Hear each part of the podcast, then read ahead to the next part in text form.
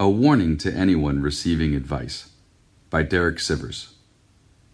Imagine you hand a man your camera and ask him to take a photo of you. He does, but when you look at the photo later, you notice he took a picture of himself by mistake.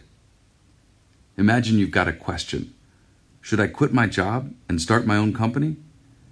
You go ask the advice of some successful people you respect. Two say yes, two say no. Because they can't know everything about you and your unique situation, they'll give you advice that's really just a reflection of their own current situation. I'm personally interested in understanding this subject of advice because strangers ask my advice every day. Big questions about what to do with their life or career. My only honest answer is, I don't know, but I try to say something useful.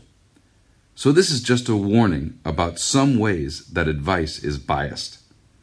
Lottery numbers. When successful people give advice, I usually hear it like this Here are the lottery numbers I played 14, 29, 71, 33, 8. They work for me. Success is based on so many factors. Some are luck, some are not. It's hard to know which are which. So, which do you learn from? Underdog opinion in their context. Someone giving advice doesn't want to say what seems said too much already, but he's basing that on his own surroundings, not yours. So if everyone around him is quitting their jobs, his advice to you would be to keep your job.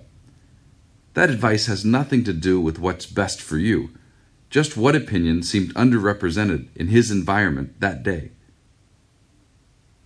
Creative sparks. You ask, What should I do? Option A or B?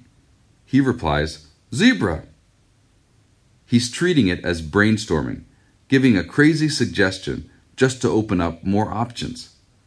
Like an Oscar Wilde quip, it was meant to be mostly entertaining, somewhat useful, and probably not correct. So, what to do? I could go on with more examples, but you get the point. The problem is taking any one person's advice too seriously.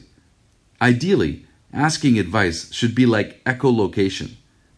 Bounce ideas off of all of your surroundings and listen to all the echoes to get the whole picture.